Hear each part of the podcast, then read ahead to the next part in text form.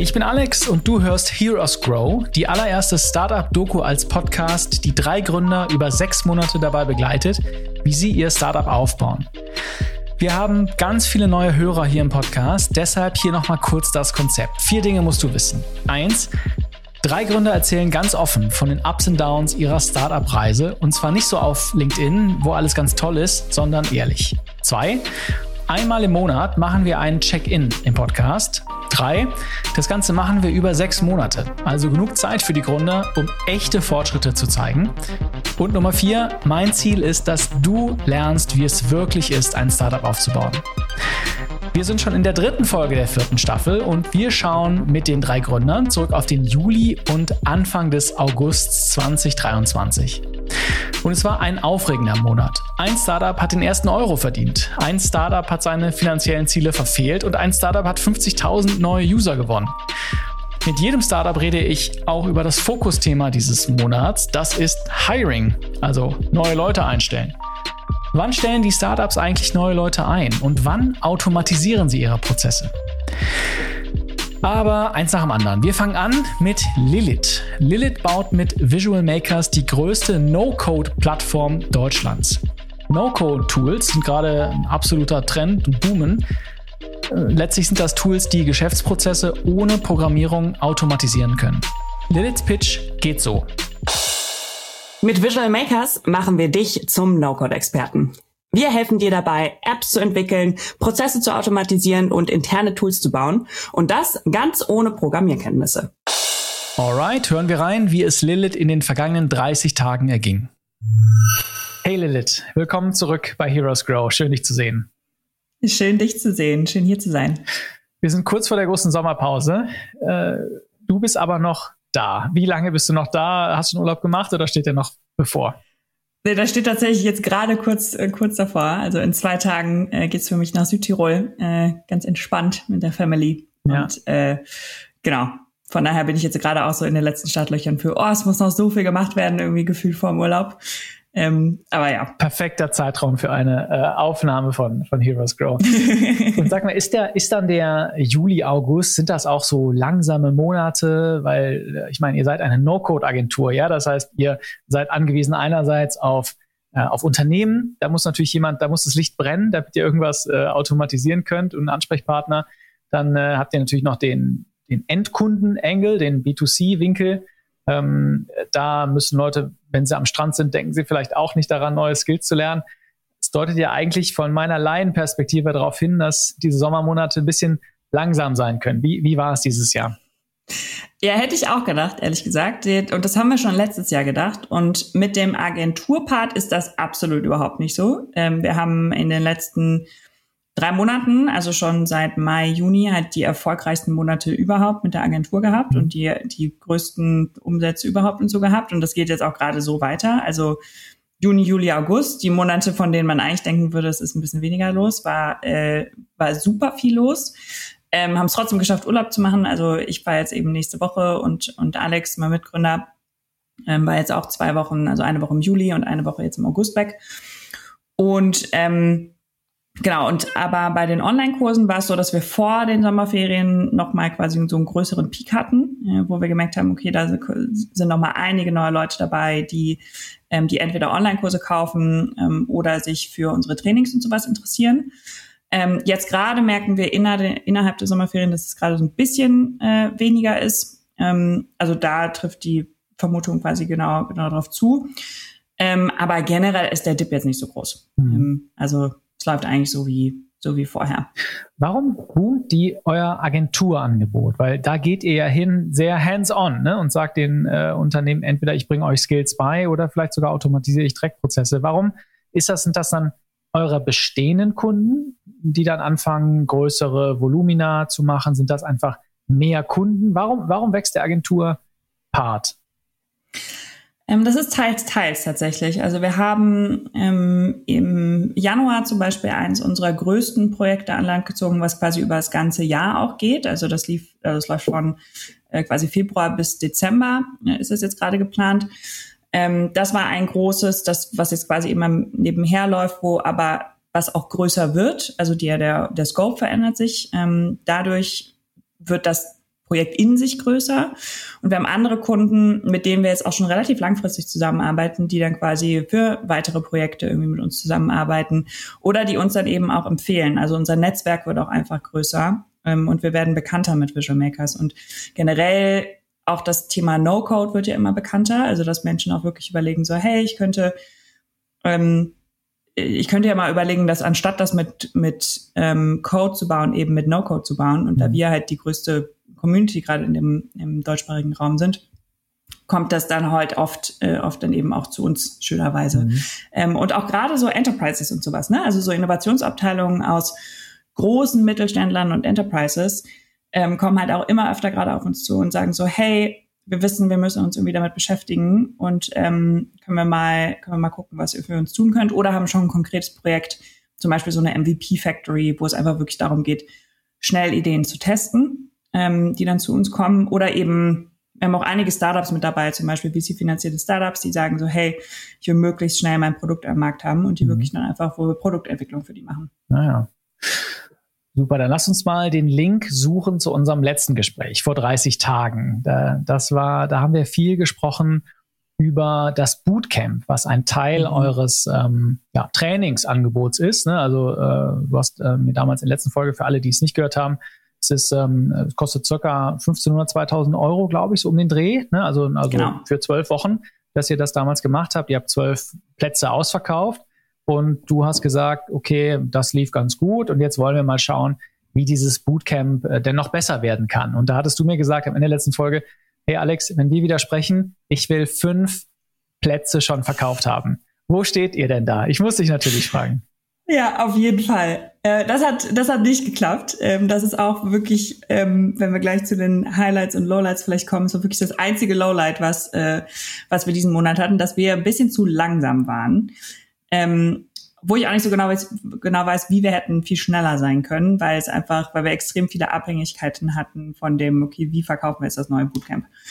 So, einmal hatten wir ja das alte Bootcamp, quasi oder das, die erste Iteration, die wir gemacht haben mit zwölf Wochen, hat sich vor allem an eben Produktler und Innovationsabteilungen so gerichtet. Wir hatten ein paar Startups dabei und haben ja irgendwie daraus gelernt, okay, wir müssen daraus mehrere Produkte machen, weil das war zwar super erfolgreich, aber das trifft noch nicht so ganz genau den den Kern, mhm. äh, das Kernproblem, was die jeweilige, also oder die Gruppen, die wir drin hatten, hatten quasi verschiedene Kernprobleme und die konnten wir darin ganz gut lösen, aber es geht halt auf jeden Fall besser.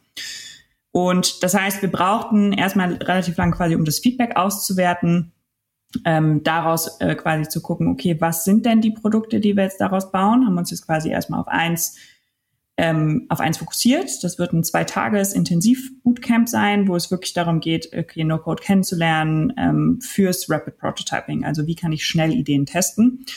Und das, was wir, hatte ich glaube ich auch letztes Mal schon gesagt, gemacht haben mit dem zwölf Wochen Bootcamp, war eben so eine mehr in die Richtung so eine No-Code-Developer-Ausbildung. Mhm. Also es ging sehr, sehr tief, was vieles von dem Produktlernen zum Beispiel gar nicht so gebraucht hat. Also ich lerne eher Tools, ne, anstatt dann dieses Rapid Prototyping, also wie ich schnell iterativ Ideen teste und dann lerne und dann besser mache. Genau, genau. Und im Rapid ähm, und im Bootcamp mit dem zwölf Wochen war das halt wirklich auch so ein Custom States und, ähm, und API, Database-Verknüpfung und sowas. Also da schon relativ technisch, ähm, quasi, wo es dann sehr tief reinging und eben nicht ein, ich erstelle in ein paar Stunden oder in irgendwie ein bis zwei Tagen einen, einen Prototypen. Mhm. Geht natürlich auch mit diesen komplexeren Tools auf eine sehr viel individuellere Weise auch, wenn man die denn kann, mhm. äh, innerhalb von zwei Tagen. Ne? Also unsere Jungs aus der Agentur zum Beispiel, die könnt ihr innerhalb von ein paar Stunden komplett individualisierte Webanwendung dahin zimmern, die wirklich cool aussieht und die wirklich viel kann. Ähm, aber den Anspruch kannst du natürlich nicht haben, wenn du vorher noch nie mit solchen Tools gearbeitet hast. Ne? Mhm. Also es gibt ja immer eine Lern Lernphase. Und da treffen wir jetzt einfach eine andere Toolauswahl, weil es halt darum geht, okay, wie kann man schnell, ähm, also möglichst schnell auch ohne große Lernkurve mit verschiedenen Tools auch, auch Sachen austesten. Mhm. Ähm, wie viel habt genau, ihr denn? Also wie viele Leute äh, sind denn, haben sich da angemeldet? Wenn ich, sorry, wenn ich so, unge so ungeduldig bin. Ja, alles gut, alles gut. Noch sind wir ja gar nicht draußen. Ah, okay, ähm, verstehe. Also, also das, das war der zu langsam Teil, ne? Das heißt, es konnte noch gar keiner. Genau. Ne? Verstanden. Okay. Genau. Und das Problem war so ein bisschen, dass auch so, so dieses, ach, so ein Logistikproblem auch, was mich eigentlich total ärgert, ehrlich gesagt, weil wir haben ähm, wir haben heute die Website komplett fertig bekommen und auch quasi, wir haben uns für ein Ticketing entschieden, also dass man quasi direkt über die Website kaufen kann, wenn man möchte. Das hatten wir vorher quasi nur mit so einem Bewerben-Prozess und so, dass wir vorher immer noch mit den Leuten gesprochen haben. Das war relativ aufwendig im Sales.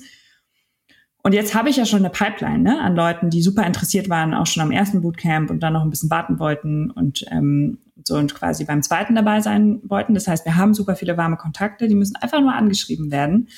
Und da haben wir uns jetzt gerade gefragt, so ja gut, aber wenn ich die jetzt anschreibe, weil es sind ja, also ich habe ja den, den, also ich als Lilith habe ja den, den persönlichen Kontakt quasi zu denen. Das heißt, es macht nicht so viel Sinn, wenn jetzt ein Adriano das äh, die Mail schreiben würde. Wenn ich die jetzt aber schreiben würde, dann bin ich ja im Urlaub mhm. jetzt erstmal eine Woche. Und dann, wenn die Antworten kriegen, die erstmal eine Abwesenheitsnotiz und das ist auch natürlich super blöd. Ähm, das mhm. heißt, wir, wir haben jetzt quasi alles fertig gemacht und dann nach meinem Urlaub oder quasi kurz, kurz bevor ich zurückkomme, gehen dann, gehen dann die Mails raus an die warmen Kontakte. Ähm, und ähm, genau, und dann auch alles mit die, die richtigen Kontakte und so, die wir bei uns in der Community haben.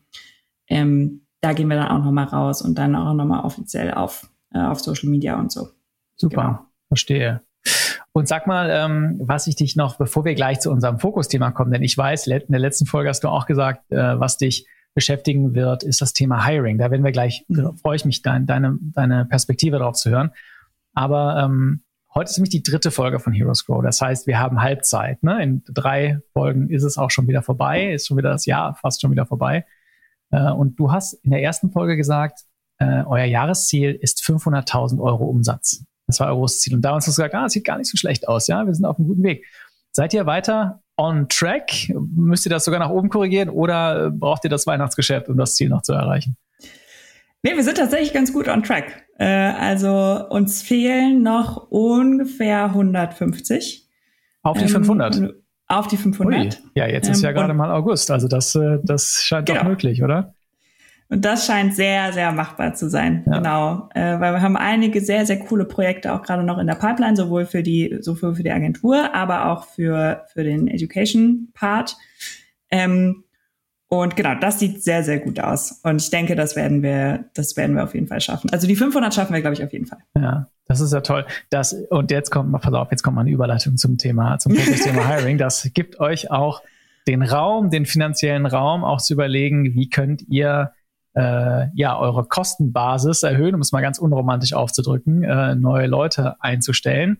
Denn ihr seid ja ein gebootstrapptes Startup. Das heißt, ihr seid ein Startup, was nicht durch Investorengeld oder durch Fremdkapital sich finanziert, sondern durch den Cashflow. Ja, das Geld, was reinkommt, muss am Ende irgendwie reichen, damit ihr auch noch äh, euch ein Gehalt auszahlen könnt.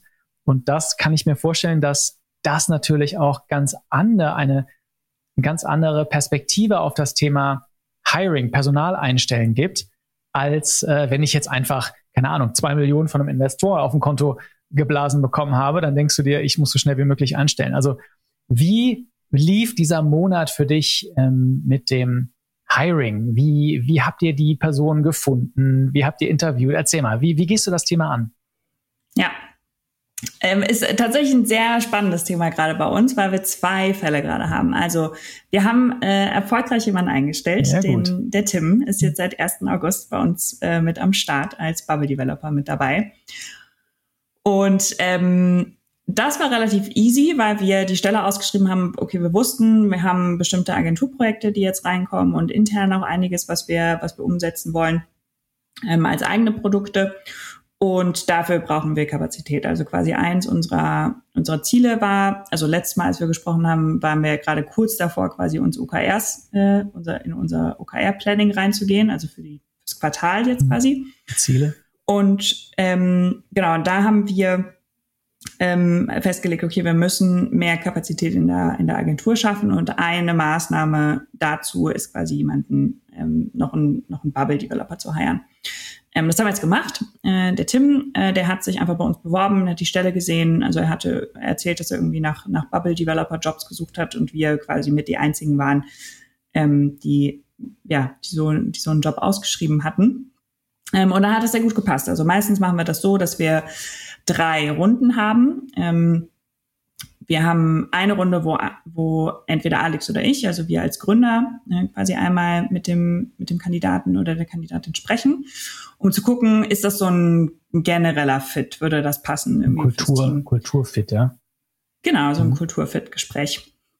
Haben wir ein zweites Gespräch ähm, zusammen, also das machen, das machen Alex und ich zusammen, wo wir dann auch nochmal abfragen von, okay, was hast du bisher gemacht? Gibt's, also vielleicht für manche Jobs haben wir müssen wir mehr Skills voraussetzen als für andere. Bei uns ist immer vorrangiger ähm, der Teamfit. Das ist uns noch viel wichtiger als der Skill, weil Skill kannst du halt immer lernen. Trotzdem musst du dir halt Skill lernen auch erstmal leisten können, ne? weil du, weil je länger jemand braucht quasi zum Lernen, desto, desto weniger oder desto länger braucht er ja auch, um im Geld, sagen wir, mhm. äh, zu sein. Ähm, und genau, und bei Tim war so, der, der war schon in Bubble erfahren, hat quasi mit unseren Backend-Technologien und sowas, da findet er sich jetzt noch rein, aber kann, äh, kriegt direkt quasi ab, ab Woche zwei, kriegt er quasi ein eigenes Projekt, wo er drauf arbeiten kann, kann sich auch super mit den, mit den anderen quasi da abstimmen. Und das war relativ straightforward. Wir haben dann noch ein drittes, eine dritte Runde quasi gemacht, wo weder Alex und ich noch drin sind. Ähm, da, da spricht, ähm, also das ist quasi ein offener Termin, wo das ganze Team mit reingehen kann. Und da kann der Bewerber quasi das Team kennenlernen und das Team kann den Bewerber kennenlernen. Mhm. Und ähm, dann gibt's quasi noch ein, ein Gespräch mit dem Team. So, hey, wie fandet ihr den ähm, oder die? War es cool? Ähm, was habt ihr für ein Gefühl? Und dann quasi sagen wir, okay, machen wir, also machen wir dem Kandidaten quasi ein Angebot. Mhm. Genau. Jetzt seid, jetzt ist ja euer euer Wertversprechen an den Markt, sei es jetzt an Unternehmen oder an, an Schüler, an, an Lernende, äh, dass ihr mit No-Code, also dass ihr eigentlich ja sagt, äh, ich glaube auch Democratizing äh, Tech ist ja eure Tagline, ja, euer, euer, euer Untertitel. Ähm, jetzt könnte ich ja auch sagen, jetzt könnte ich ja auch vermuten, dass ihr so durchautomatisiert seid, dass ihr einen sehr geringen A, einen sehr geringen Bedarf an Personal überhaupt erst habt und B, vielleicht auch in diesem Hiring-Prozess äh, vielleicht auch da automatisiert seid. Aber ich stelle dir mal eine Frage nach der anderen. Ähm, gibt es, also habt ihr im Kopf, bevor ihr einstellt, so eine Schranke und euch fragt, okay, brauchen wir hier wirklich jemanden? Ich sage jetzt mal vielleicht vor allem in Backend-Prozessen. Ne? Ich kann verstehen, dass Tim, eure Neueinstellung arbeitet ja zum Kunden hin. Da wird es vielleicht nicht immer ganz so einfach sein, aber ich, ihr müsstet doch eigentlich das durchautomatisierteste Unternehmen Deutschland sein, oder? Äh, zumindest im Backend, was jetzt Rechnungslegung angeht oder, äh, weiß ich nicht, ähm, äh, vielleicht auch Abrechnungen von Personaldaten oder sowas. Also, weißt du, was ich meine, so Human Resources Prozess oder so. Wie, ähm, ja, ist das so? Oder, oder wie, wie, wie automatisiert ihr auch eure Firma? Ja.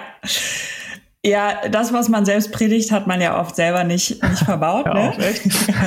genau, also wo du jetzt gerade, also meine ursprüngliche Antwort wäre eigentlich gewesen so, jo, da haben wir noch einiges zu verbessern. Haben wir auch, aber jetzt, wo du gerade gesagt hast, so Rechnungsautomatisierung und äh, bestimmte Personalprozesse und sowas, so, doch, da haben wir schon eine ganze Menge automatisiert. Mhm. Also gerade so im Education-Bereich, was so die Online-Kurse angeht und so, das ist so, so almost no touch. Mhm. Also da gibt sowas wie so, so Abschlussprüfungen und sowas, ne, die wir noch selber irgendwie korrigieren oder sowas wie irgendjemand hat mal seine Rechnung nicht bekommen oder, oder sowas. Aber sowas wie Rechnungsstellung, Zuordnung zu Rechnungen und sowas, das haben wir alles komplett äh, automatisiert.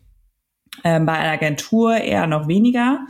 Also da, wir gucken uns meistens eher erst an, ähm, was ist der Prozess überhaupt dahinter? Und oft musst du ja den Prozess erstmal auch rausfinden, mhm. bevor du ihn automatisieren kannst. Das heißt, ähm, wenn es Sachen zu, gibt, die wir schnell automatisieren können, also sowas wie, ähm, also Sachen, die so eine Selbstverständlichkeit bei uns sind, zum Beispiel ist ein äh, Formular aufsetzen ähm, und das dann quasi automatisieren, dass das in der, in der visuellen Datenbank und sowas landet, dass wir das als strukturierte Daten quasi direkt einsammeln.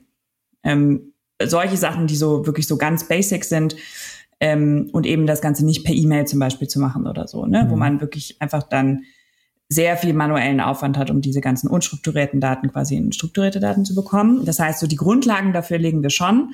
Aber dann gucken wir uns erst an von, okay, was ist der Prozess und macht das überhaupt auch Sinn, den Prozess so zu automatisieren oder geht es erstmal darum, vielleicht auch zu optimieren? Gerade in zum Beispiel in, also in der Agentur zum Beispiel mit Projekten, wie fangen wir denn mit einem Kunden an? So, was sind denn die Sachen, die da passieren müssen, um dann erfolgreich in ein Projekt starten zu können? Und wie sind denn unsere Projekte überhaupt strukturiert? Also wir arbeiten zum Beispiel in Sprints, wo wir dann mal sagen, okay, wir haben bestimmte Tickets, die in diesem Sprint ähm, quasi drankommen, die sind abgestimmt, so wie werden die abgestimmt? Und da haben wir dann quasi uns so ein eigenes System gebaut, ähm, wo wir dann quasi mit den Kunden ähm, drauf gucken können. Und beim Bewerberprozess ist das im Prinzip genauso. Da mussten wir auch erstmal anfinden, äh, an, uns angucken von, okay, was, wie formulieren wir denn überhaupt, was wir brauchen und wen wir brauchen, wofür? Und welche Aufgaben sind es überhaupt, die, die äh, entweder noch zu kurz kommen, die entweder ein Bewerber machen kann oder die ähm, uns ein Bewerber abnehmen kann. Mhm. Ähm, und äh, da auch zu gucken, was funktioniert für uns am besten auch in der Gesprächsstruktur. Ne? Also zum Beispiel, wir haben so Notion-Templates, wo wir dann sagen, okay, hier haben wir bestimmte Bereiche, ähm, die wir quasi abfragen wollen und wo wir uns Notizen und so machen, mhm. machen wollen. Mhm. So, aber oft wächst es erst und es ist auch immer ein, ein wachsender Prozess quasi diese Prozesse an sich selber. Ähm, Sage ich auch immer bei, bei Kunden, wenn wir Automatisierung und sowas implementieren, es ist die eine Sache, halt wie lange es braucht, so einen Prozess aufzusetzen. Aber dann wächst das Ganze ja mit der mit der Firma, mit der Abteilung mhm. ähm, und so und mit dem Prozess letzten Endes, der halt auch immer wieder optimiert und, und verbessert wird. Das sind oft wie so, ist auch bei hier bei Digital Optimisten so, es ist wie so Gesteinsschichten, die so immer aufeinander mhm. gehen. Ne? Dann hast du diese Sache automatisiert, dann kommt das nächste und irgendwann schaust du nochmal zurück und hast eigentlich wahnsinnig viel automatisiert, aber das sind wie so also Ebenen übereinander, äh, wenn man das Bild versteht. Aber lass uns in dem Hiring-Prozess mal weitergehen. Ich habe neulich, ich glaube, es war auf Twitter, habe ich gesehen, dass da hat jemand den Onboarding-Prozess. Also wenn jetzt habt ihr ja äh, jemanden eingestellt, einen Bubble-Developer, und aber das, da hört es ja nicht auf, ne? sondern es geht ja dann, also der Hiring-Prozess zieht sich ja eigentlich auch noch rein, das ganze Onboarding, das heißt, was ist eigentlich die Erfahrung des neuen oder der neuen Mitarbeiterin, wie sie dann die ersten Schritte im Unternehmen geht.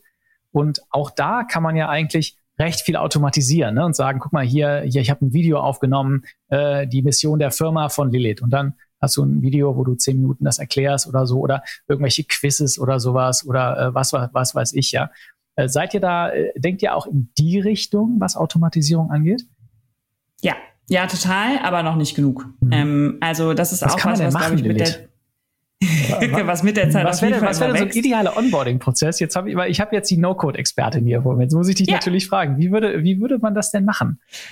Ja, also ähm, einmal oder vielleicht vorne, vorneweg gesagt, ne, wenn man so denkt an Onboarding automatisieren, damit ist nicht gemeint der Part von Hallo, schön, dass du da bist und und wir freuen uns, dass du hier bist äh, und so Part. So der muss und der darf auf gar keinen Fall automatisiert werden. Kann man auch, glaube ich, nicht.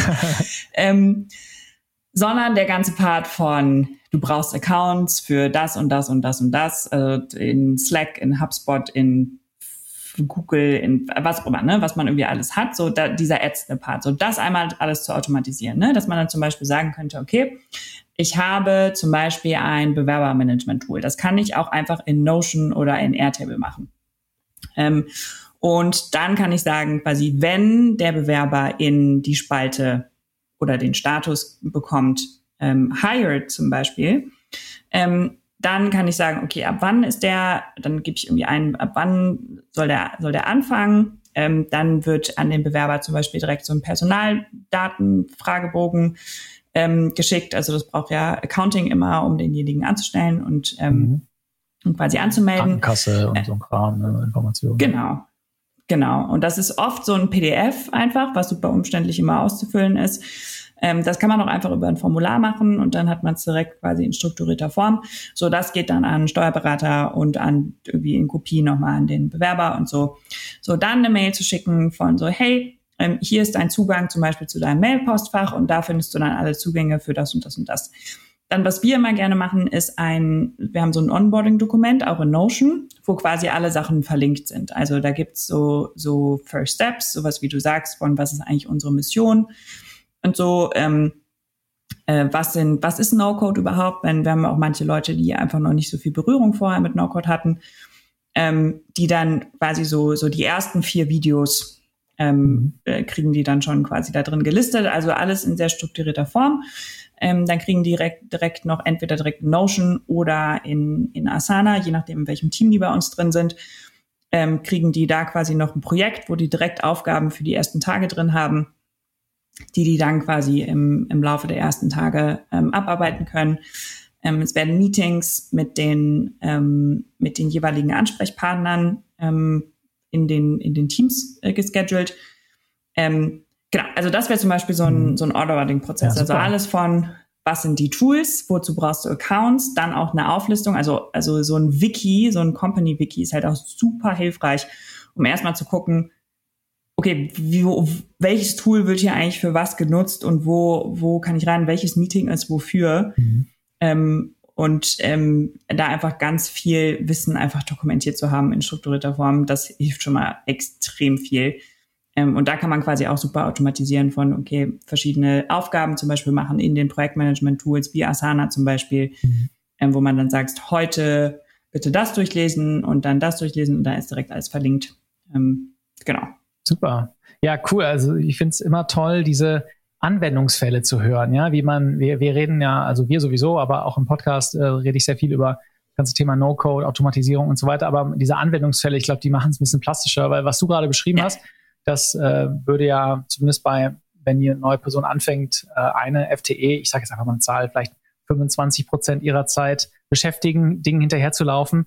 Und so kann man es viel effizienter machen und die ähm, Person einfach besser einsetzen, ja. Ähm, ja. Super, Mensch, Lilith, wir, wir drohen uns immer ein bisschen zu verquatschen. Wir versuchen 25 Minuten äh, zu zielen, weil sonst werden die Folgen immer so lang. Äh, und dann sehen die, äh, meine Hörer sehen dann eine Stunde 30 und dann weiß ich schon genau, äh, einige davon ist das zu viel. Das, aber ich kann dich natürlich nicht entlassen, ohne ähm, natürlich dir erstmal einen tollen Urlaub zu wünschen und dir, und dir auch zu fragen, worüber reden wir dann in der nächsten Folge? Wo wird dein Fokus sein? Wenn du aus deinem Urlaub zurückkommst. Ich tippe mal vielleicht Bootcamp, aber ich will dir keine Worte in den Mund legen. Ja, doch, definitiv. Also äh, tatsächlich Bootcamps verkaufen diesmal. Ähm, und diesmal würde ich, wann sehen wir uns wieder in 31 Tagen? Mhm. Ähm, ich kann ja schlecht wieder dasselbe Ziel nehmen, ne? Ähm, müsste ja jetzt so, so acht, nehmen wir mal acht. okay, sehr gut. Ich möchte acht Plätze im Bootcamp ver acht verkauft von, haben. Von zwölf sind das, ne? Ja, wir können bis zu 15 tatsächlich. Okay. Also die Hälfte um, ungefähr, ja. Genau. Genau. Ähm, dann werden wir wahrscheinlich noch jemanden einstellen. Uh, ähm, das wird auch sehr spannend, weil die Rolle sehr viel unklarer ist und das heißt, dass wir mehr, noch mal mehr in Education investieren mhm. und es nicht so klar, äh, klar auf Projekte quasi gemünzt ist, wo sehr klar ist, wie wir damit Geld verdienen, sondern wo es mehr so eine, so eine Wette ist von so, hey, hier investieren wir jetzt quasi als, als Company noch mal rein, also in unseren, unser, unser Education-Produkt. Äh, und tatsächlich super viel Automatisierung ähm, im Marketing und im, also vor allem im Content Marketing. Ich probiere gerade unglaublich viel mit so Generative AI, ähm, textbasierten äh, Tools aus. Ah, super ähm, spannend. Und guck das gerade so, dass wir das alles automatisieren in einem Prozess. Das macht sehr viel Spaß. Ach, dann, ähm, und das sind die Themen. Das ist ja spannend. Monat. Vor allem der letzte Punkt, Content Mark, also Content Marketing letztlich Blogbeiträge, irgendwo, wo du schreibst, äh, die drei, ich sage jetzt einfach was, die drei besten Tools, um HR-Prozesse zu, äh, zu, zu automatisieren. Und dann über Google, wenn jemand das eintippt, dann landet er dann bei euch. Ne? Also das ganze Search Engine Optimization eigentlich. Äh, auch da, ich beschäftige mich da auch gerade mit. Da freue ich mich auf die Diskussion, weil ich glaube, da kann ich bestimmt viel von euch lernen. Äh, weil ich meiner ersten Recherche, die ich mal gemacht habe, es ist so viel möglich. Klar, ChatGPT, das sagt jeder, ja, äh, Texte sind gut, noch nicht perfekt. Aber das Ganze zu automatisieren, da liegt wirklich ein riesiges Potenzial. Vor allem es automatisiert zu machen, dass man nicht mehr ganz so viel Zeit reinstecken muss, weil das kann, wenn man es nicht gut macht, ein echter Schlauch, ein echter äh, ähm, äh, äh, ja, Akku-Leerzieher sein für seine eigene Energie und für seine eigene Zeit. Dann haben wir noch drei tolle Themen, äh, die wir dann nächstes Mal haben. Dann wünsche ich dir eine gute Zeit und wir sprechen uns in einem Monat. Das machen wir. Vielen Dank dir. Gleich geht's weiter mit der Folge. Jetzt erzähle ich dir erstmal eine kurze Geschichte. Ich habe wie du wahrscheinlich nie genug Zeit. Job, Kinder, Freunde, Sport und digitale Optimisten. Manchmal ist es einfach ein bisschen viel. Als einmal besonders viel los war, habe ich mir eine Frage gestellt, nämlich was muss eigentlich passieren, damit ich doppelt so viele Podcast-Folgen veröffentlichen kann? Mein Gehirn hat erstmal gesagt, das geht nicht, aber dann hat es angefangen, über die neue Herausforderung nachzudenken. Wie kann ich die Terminkoordination mit den Gästen besser machen? Wie kann ich Social Media Posts automatisch schreiben und so weiter? Und dann habe ich angefangen, jeden Prozessschritt, den es braucht, eine Podcast-Folge zu produzieren, zu automatisieren. Und das habe ich nicht irgendwie gemacht, sondern mit Make.com, dem Sponsor von Heroes Grow. Wenn ich jetzt einen Haken in meiner Airtable-Datenbank setze, dass die Folge fertig ist, dann baue ich mit Make automatisch die Social Media Posts dazu, die dann automatisch gepostet werden. Und das Beste, es funktioniert ohne jede Programmierkenntnisse. Ich kann es ja auch. Ich könnte nicht glücklicher sein, dass Make der Sponsor dieser Folge ist und ich kann dir sehr ans Herz legen, es auszuprobieren. Das machst du auf make.com, m-a-k-e.com. Da kannst du dich kostenlos registrieren und ich verspreche dir, es wird dich umpusten, wie viel mehr du damit machen kannst. Und jetzt zurück zur Folge. So, weiter geht's. Jetzt sprechen wir mit Emilia, die ihr Startup Claire and Me mit ihrem Startup Claire and Me einen Voice-Bot aufbaut, der die mentale Gesundheit seiner Nutzer unterstützt. Wenn du Emilia in einem Aufzug triffst, dann pitcht sie dir ihr Startup so. Claire Me ist der KI-basierte Coach für mentale Gesundheit, den du auch um zwei Uhr nachts anrufen kannst. Emilia hat einen sehr wichtigen Meilenstein in den vergangenen 30 Tagen erreicht. Hören wir rein. Hi Emilia, schön dich zu sehen. Wie geht's dir? Hi Alex, ach, soweit ganz gut. Ich ja letzt, letztes Mal habe ich ja erzählt, ich habe einen Bänderriss, jetzt habe ich zwei Bänderrisse, oh links und rechts. Hundertprozentiges Wachstum, immerhin, ja, aber leider in die absolut. falsche Richtung. Also ich weiß auch nicht, wie ich das geschafft habe. Ich bin zum Orthopäden, der hat gesagt, super, dass du wieder da bist. Dann habe ich gesagt, nee, nee, es geht um einen anderen mhm. Fuß. Und da hat er auch gedacht, ich verarsche ihn, aber ja, so ist es halt. Oh Gott, Startup-Gründerin ja. und beide Beine äh, oder beide Füße in äh, stillgelegt. Das ja. ist nicht so einfach, oder? Hast du alles remote gemacht? Nee. Warst du einfach zu Hause? Ja, ich war viel zu Hause und es ging, also am Anfang vor allen Dingen, weil ich viel hochlegen musste und viel kühlen und mittlerweile ist nur noch Schlafen nervig. Ähm, aber sonst ist eigentlich alles ganz gut. Ich mache viel Physio. Ähm, ja, aber es ist kein Thema, was man braucht. Das glaube ich, ja, das kann ich vorstellen. Weil wir hatten in der letzten Folge, äh, haben wir auch über, äh, über deinen Bänderriss gesprochen, aber wir haben auch gesprochen über, was du in den, also jetzt in den vergangenen 30 Tagen, in der letzten Folge haben wir natürlich nach vorne geschaut, aber jetzt ist natürlich in der Vergangenheit, was du da alles machen wolltest. Und eine Sache, ich freue mich richtig, dass wir jetzt darüber reden können, ist, du hast nämlich gesagt, ihr fangt an mit Payments. Also man kann bezahlen für euer Produkt. Ja, ihr macht also, wie man das kennt, ein Premium-Tier. Es gibt eine Free-Tier-Klasse, wo man nicht zahlen muss, aber es gibt ein Premium-Tier. Und ich frage mich natürlich, kann ich gratulieren, habt ihr den ersten Euro mit eurem Produkt verdient? Wie, wie war's? ja, wir haben den ersten Euro verdient. Ja, gut. Das war schon mal gut, das haben wir auch doll gefeiert? Ja, ja klar, wir haben das, oder zumindest auf Slack ging es ab mit ganz vielen, wie das immer so ist, mit ganz vielen Nachrichten und Party-Emojis und so weiter. Aber das, also das nicht, Team hat sehr gefeiert. Da hast du nicht den Bänderriss zugezogen bei der Feier. Da habe ich mir nicht den Bänderriss zugezogen. Ähm, ja, das war echt cool. Also am Anfang, äh, wir wollten das ja Anfang Juli releasen. Ich glaube, wir haben es in einer Woche später released, als wir irgendwie wollten, weil noch so ein paar Themen offen waren. Das ist bei uns ja nicht ganz so easy, weil wir eben nicht nur eine Payment-Infrastruktur nutzen können, sondern das Ganze über WhatsApp bauen mussten. Ähm, und das ist dann live gegangen. Das war dann auch immer so ein, so ein Warten, weil wir irgendwie sieben Tage Free Trial haben. Das heißt, du weißt dann auch erst irgendwie sieben Tage später, wer convertet und dann converten die Leute natürlich auch nicht unbedingt immer am siebten Tag, sondern vielleicht auch am achten.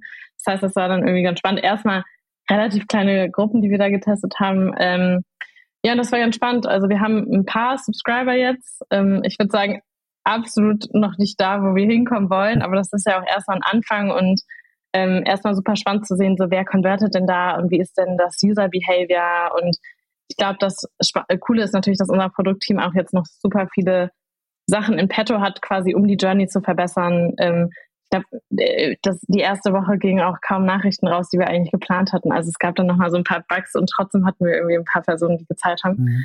Ähm, ja, das heißt, wir machen mini, mini Umsatz. Ähm, das ist schon mal cool. Ähm, kann nur besser werden und ähm, ja, Jetzt lass, uns das mal, super. lass uns das mal so ein bisschen auseinandernehmen, äh, ja? Und mal, also die erste Frage ganz banal. Wie habt ihr euch entschieden, welchen Preispunkt ihr setzt? welchen Punkt wir setzen, welchen, welchen Preispunkt. Also kostet das jetzt 9,99 oder 2,99 oder 79,99 für zwölf Monate. Mhm. Wie habt ihr, wie seid ihr, habt ihr euch der Frage genähert? Gute Frage. Also wir hatten super viele so Payment-Hypothesen. Wir haben ja auch immer nach Willingness to Pay gefragt, also nach wie bereit seid ihr dazu ähm, zu zahlen und wie viel seid ihr bereit zu zahlen. Wir haben uns viel den Wettbewerb angeschaut und wollten, also unser Endziel ist wesentlich teurer als das, was wir jetzt angesetzt haben. Wir haben jetzt irgendwie mit, ich glaube, 4, 4 von 99 angefangen, ähm, weil wir gedacht haben, so, wir wollen erstmal gucken, wann konverten die User oder konvertet überhaupt jemand, ne? Und mhm. äh, wie, wie teuer, ähm, ja, oder wie niedrig können wir das Ganze machen.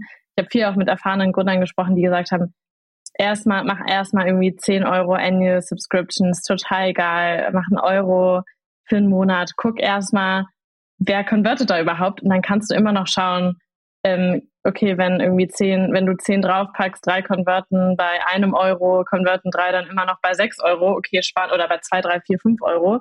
So kannst du die Preise natürlich dann auch langsam austesten. Ähm, ja, und wir hatten da viele Hypothesen, auch so annual, monthly und so weiter und haben uns dann eben erstmal für ein monatliches Payment entschieden, haben aber auch schon jetzt schon User-Feedback direkt ähm, bekommen oder viele, die so gefragt haben, kann ich auch jährlich zahlen, wo wir wo natürlich dann direkt, ähm, für, also was natürlich für uns direkt heißt, aha, okay, das Interesse ist da, dann probieren wir es jetzt nochmal mit, äh, mit einer jährlichen Subscription gucken, was der Unterschied ist.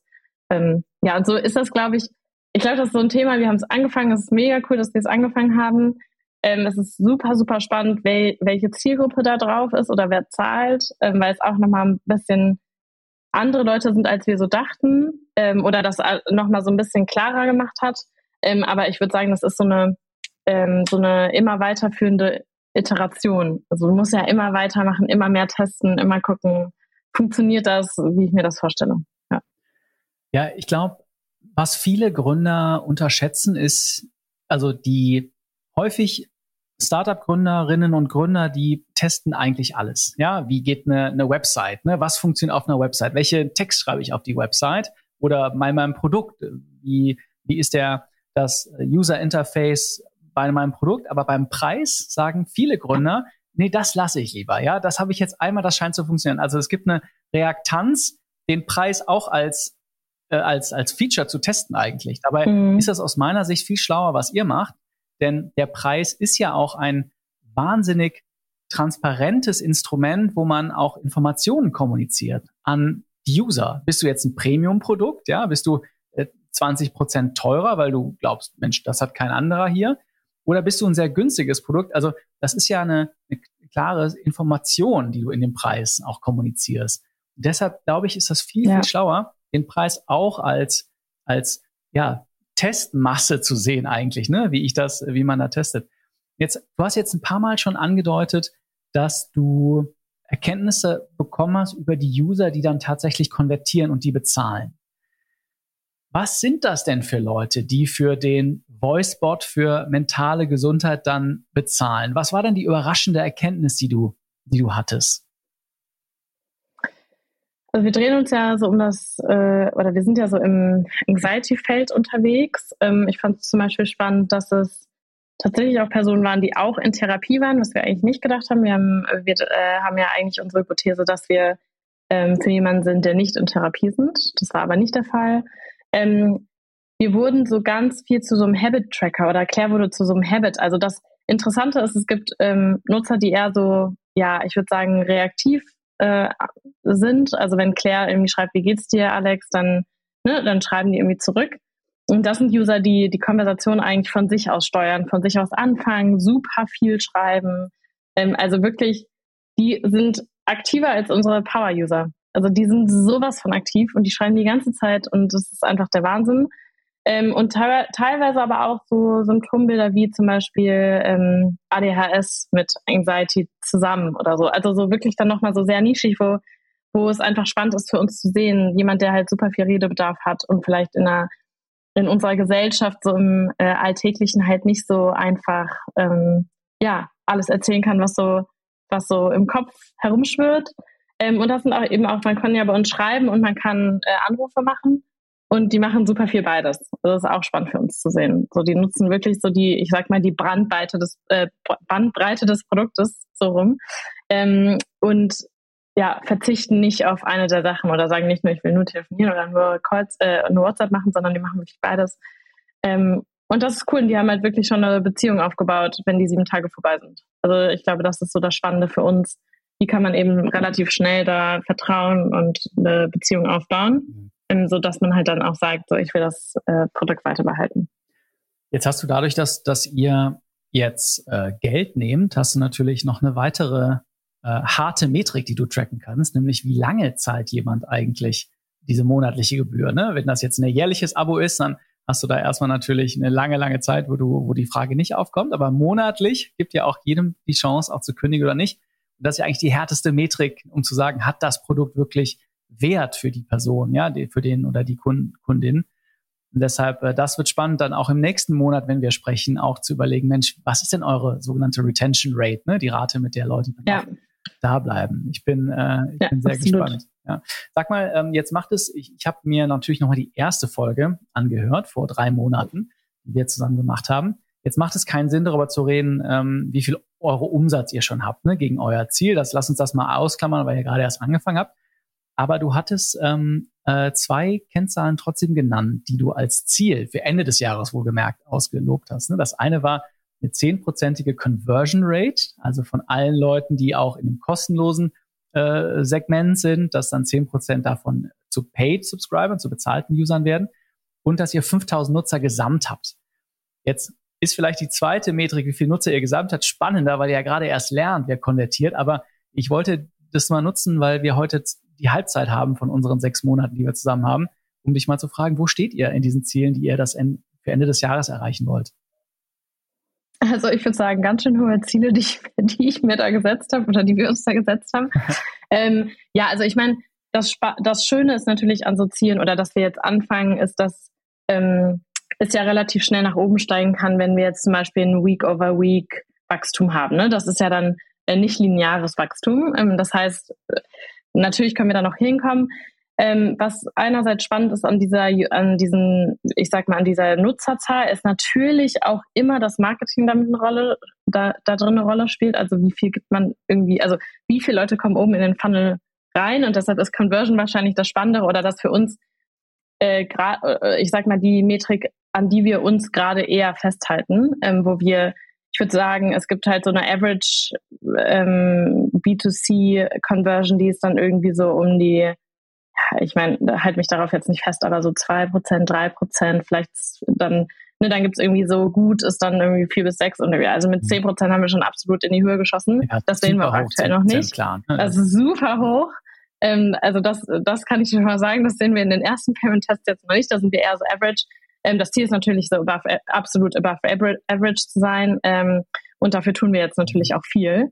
Äh, da kann ich dir dann in drei Monaten sagen, ähm, ja, wie es läuft. Ich glaube, es ist halt schon spannend, dass wir einfach super viel jetzt super schnell lernen und quasi alle paar Wochen oder jede Woche Releases machen und jede Woche gucken, welche Feature können wir wieder ähm, können wir wieder ähm, quasi an die User bringen, die dann auch ähm, Payment eventuell beeinflussen. Aber das ist auch gar nicht so leicht, weil du natürlich auch immer, weil du natürlich nicht ganz genau weißt, so, wo ist da die, ja, gibt es da eine Kausalität ja. oder wo, also wie hängt das eigentlich zusammen? Aber da ähm, sitzt jetzt bei uns der Fokus drauf. Ja, verstehe auch total, dass es ja auch der Output eurer Experimentierung ist. Ne? Was bündelt ihr? Allein die Frage, was bündelt ihr in eine Premium-Version versus was ist kostenlos? Allein die Frage entscheidet ja schon, wie viele Leute dann am Ende äh, Geld bezahlen. Und ich verstehe auch, dass das ja gerade euer Fokus ist. Aber ich bin wirklich gespannt, wo wir da landen und was auch du feststellst, wenn du das teilen kannst, was eigentlich die Features sind, die ihr hinter die Paywall stellt, weil du merkst, dass dafür dann, weil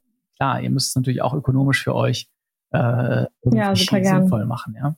Und dann habe ich noch eine Frage. Ähm, wir haben auch in der letzten Folge gesprochen, da, da war ich total baff, dass ihr, dass euer Social Media Aktivitäten, dass ihr da vier Millionen Views bekommen habt. Ja, und ich habe gedacht, wow, vier Millionen Views, unglaublich. Und wir haben damals schon drüber geredet, äh, vor einem Monat schon drüber geredet. Ist das eigentlich ein Erfolg? Ja, also, also kommen dann auch Leute in eure App oder, oder gibt's gibt's dann einfach nur Follower, ja, die auch, auch schön ist und so, die vielleicht irgendwann konvertieren. Ähm, oder habt ihr dann wirklich was in euren Zahlen, die ihr messt, ja, vor allem auch die 5000 äh, Nutzer in, dem, in der Free-Kategorie, die ihr wollt. Also mit einem Monat Abstand, wie bewertest du diesen tollen Erfolg auf Social Media dann tatsächlich für euer Business? Also kann ich natürlich im Detail müsste ich da nochmal mit Selina drüber reden, aber ich glaube, er ist etwas überbewertet, als man vielleicht so, als man vielleicht denkt, wenn man diese Zahl hört. Ähm, also in so einem großen Spike haben wir nicht gesehen. Also wir haben natürlich gesehen, dass zum Beispiel super viele ähm, Interaktionen dann auf Instagram zum Beispiel sind, dass wir viel mehr Follower haben, dass wir da die ganze Zeit unseren Zielen, also dass wir schon viel höher sind, als unsere Ziele irgendwie waren. Das heißt, das hat sich super schnell verbessert. Das heißt auch die Reaktion auf Stories oder auf Branding, also alles, was wir da irgendwie machen, das, das hat natürlich einen langfristigen Effekt, kann man so ein bisschen sagen. Ähm, aber so ein Riesenpush im Produkt war es eigentlich nicht. Mhm. Das, das muss man sagen. Also das, da sehen wir eher, dass es halt, wenn Personen das Produkt wirklich gut finden, dass sie halt äh, References machen und die Frage ist dann trotzdem, wie kommen die Personen aufs Produkt?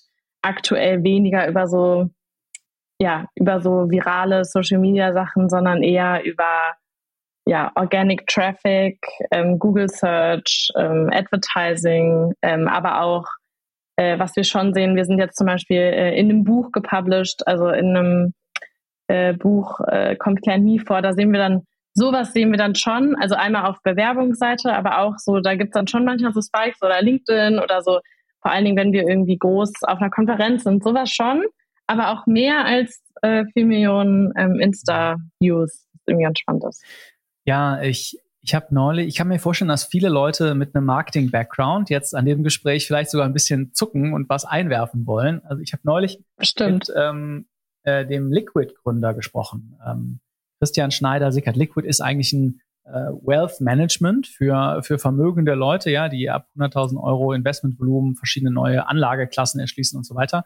Und habe mit dem hier im Podcast äh, ein Gespräch geführt und habe auch mit ihm gesprochen über die Frage, wie langfristig ist sein Marketing? Ja, denn es gibt kurzfristiges sogenanntes Performance Marketing, wo man misst, okay, wie viele Leute zahlen auch. Aber es gibt auch, jetzt mal holzschnittartig gesagt, eher mittellangfristiges Brand Marketing, wo man eher sagt, die Leute kennen Clan Me, die Leute kennen Liquid, ja, und in der Folge ähm, ist so ein Brand Marketing hat eher so einen, so einen langfristigen ähm, äh, Effekt. Mal ein Beispiel. Angenommen, Mercedes-Benz würde jetzt aufhören, jegliches Performance-Marketing zu machen. Ja, also jegliche, keine Ahnung, Google Search oder sowas.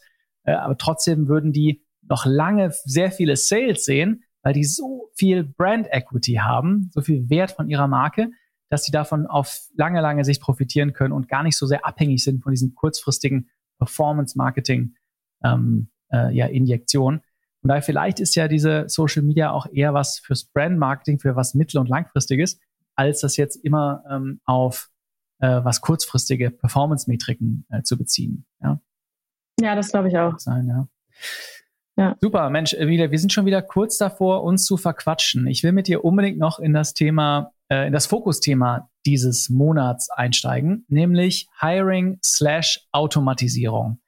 Hol mich nochmal ab. Als wir angefangen haben zu sprechen, wart ihr zehn Leute. Wo steht ihr denn aktuell? Aktuell sind wir knapp 15 Personen, die nicht full, Fulltime, aber 15 Personen, die am Produkt arbeiten. Ah ja, schau mal, 50 Prozent äh, Wachstum seit dann äh, drei Monaten, als wir angefangen haben. Das ist ja gar nicht schlecht. Wann weißt du, dass du jemanden einstellen musst?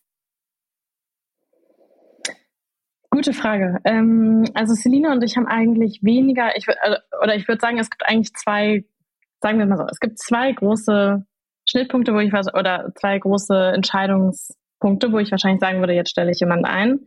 Ähm, das erste ist, ähm, dass wir uns immer anschauen, welche Ziele wir haben. Also wir schauen eigentlich nicht, dass wir sagen, wir wollen jetzt auf 20 Personen wachsen, oder sagen wir mal von 10, wir wollen jetzt ähm, auf 12 Personen wachsen, Fulltime. Ähm, das haben wir eigentlich nicht als Ziel, weil das irgendwie so ein Ziel ist, ähm, was, was wir jetzt nicht so super effektiv finden, weil die Größe des Teams ähm, sagt jetzt nicht super viel aus, eher so je kleiner, desto besser wahrscheinlich. Ähm, aber wir gucken uns halt eigentlich an, so was sind unsere Ziele. Das heißt, mit zum Beispiel mehr Umsatz, was jetzt in unserem Fall noch nicht so das äh, Thema war, aber auch mit mehr Kapital, was verfügbar ist. Also eine Finanzierungsrunde hat ja meistens zum Beispiel Wachstumsziele an sich geknüpft.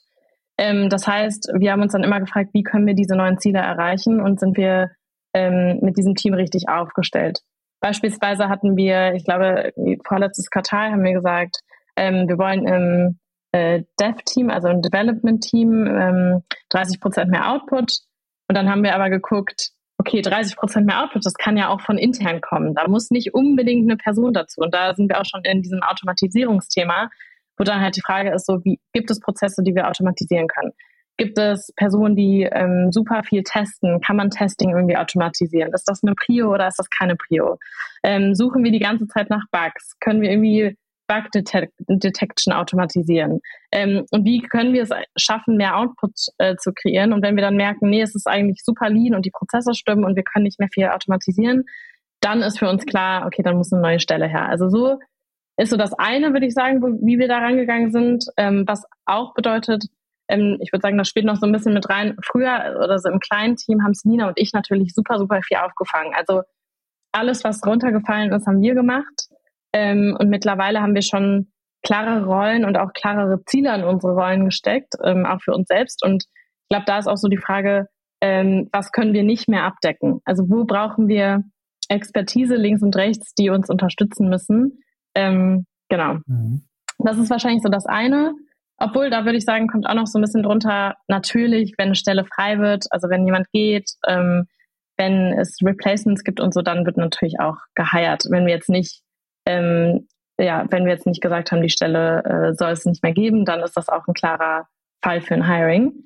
Und dann ist eigentlich so das zweite Spannende ist eher so aus unserer Sicht so eine Strategie, wenn es so eine Strategieänderung gibt ähm, und, da, und die dann unterschiedliche Skills braucht. Also Beispiel, ähm, vor zwei Jahren haben wir ja angefangen mit dem, was wir eigentlich heute, also mit dem, was wir heute machen, ähm, etwas weniger technisch. Also wir haben damals gedacht, ähm, dass wir nicht so viele interne AI Kapazität oder AI-Expertenwissen ähm, brauchen, ne? weil es gab super viel ähm, off the shelf. Wir haben gedacht, die Erwartungen sind niedriger. Wir brauchen vor allen Dingen Conversation Designer, also Personen, die die Konversation ausbauen. Der Rest ist dann so ein bisschen Hygiene. Das können wir, also das können wir mit irgendwie Freelancer machen, mit ein paar Leuten abdecken. Da ist viel off the shelf. So, das war irgendwie vor zwei Jahren, ähm, wie wir geheiert haben und wie wir auch ein Team aufgestellt haben. Das heißt, damals dachten wir, wir haben ein großes Conversation Design Team.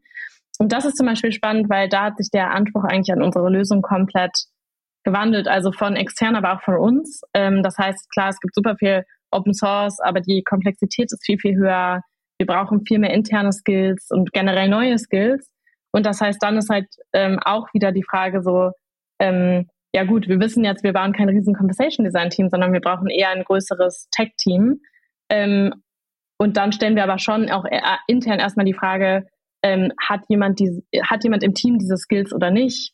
Ähm, und wenn nicht, okay, dann müssen wir anscheinend heiren, dann ist das eine Long-Term oder Short-Term-Bet. Also kann man das erstmal über Freelancer abdecken, macht man das fix mhm. und so gehen wir da eigentlich dran. Also ich würde sagen, zusammengefasst, einmal so über Ziele ähm, und wo wollen wir eigentlich hin ähm, und dann einmal über so Strategieänderungen oder so ist das Team vom Expertenlevel gut aufgestellt. Mhm. Bei amerikanischen Gründerinnen und Gründern, da gibt es so ein Mantra, das ich immer mal wieder höre. Ja, und das ist, glaube ich, für deutsche Ohren sehr kontrovers.